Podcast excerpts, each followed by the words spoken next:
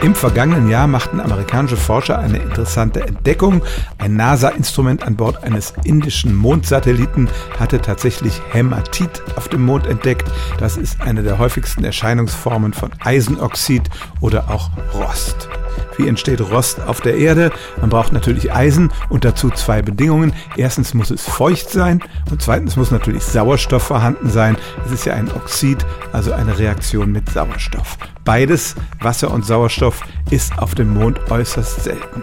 Bis vor ein paar Jahren dachte man, es gäbe überhaupt kein Wasser, aber inzwischen sind in der Polarregion Spuren von Wasser entdeckt worden und das sind auch die Regionen, wo man den Rost gefunden hat. Wo aber kommt der Sauerstoff her? Den gibt es ja eigentlich auf dem Mond überhaupt nicht. Da gibt es ein interessantes Indiz, nämlich die Tatsache, dass dieser Rost vor allem auf der Seite des Mondes zu finden ist, der permanent der Erde zugewandt ist. Und so glauben die Forscher tatsächlich, dass der Sonnenwind, also der Strom geladener Teilchen, der von der Sonne kommt, diesen Sauerstoff aus der Erdatmosphäre zum Mond rübergepustet hat. Über 384.000 Kilometer durchs leere Weltall.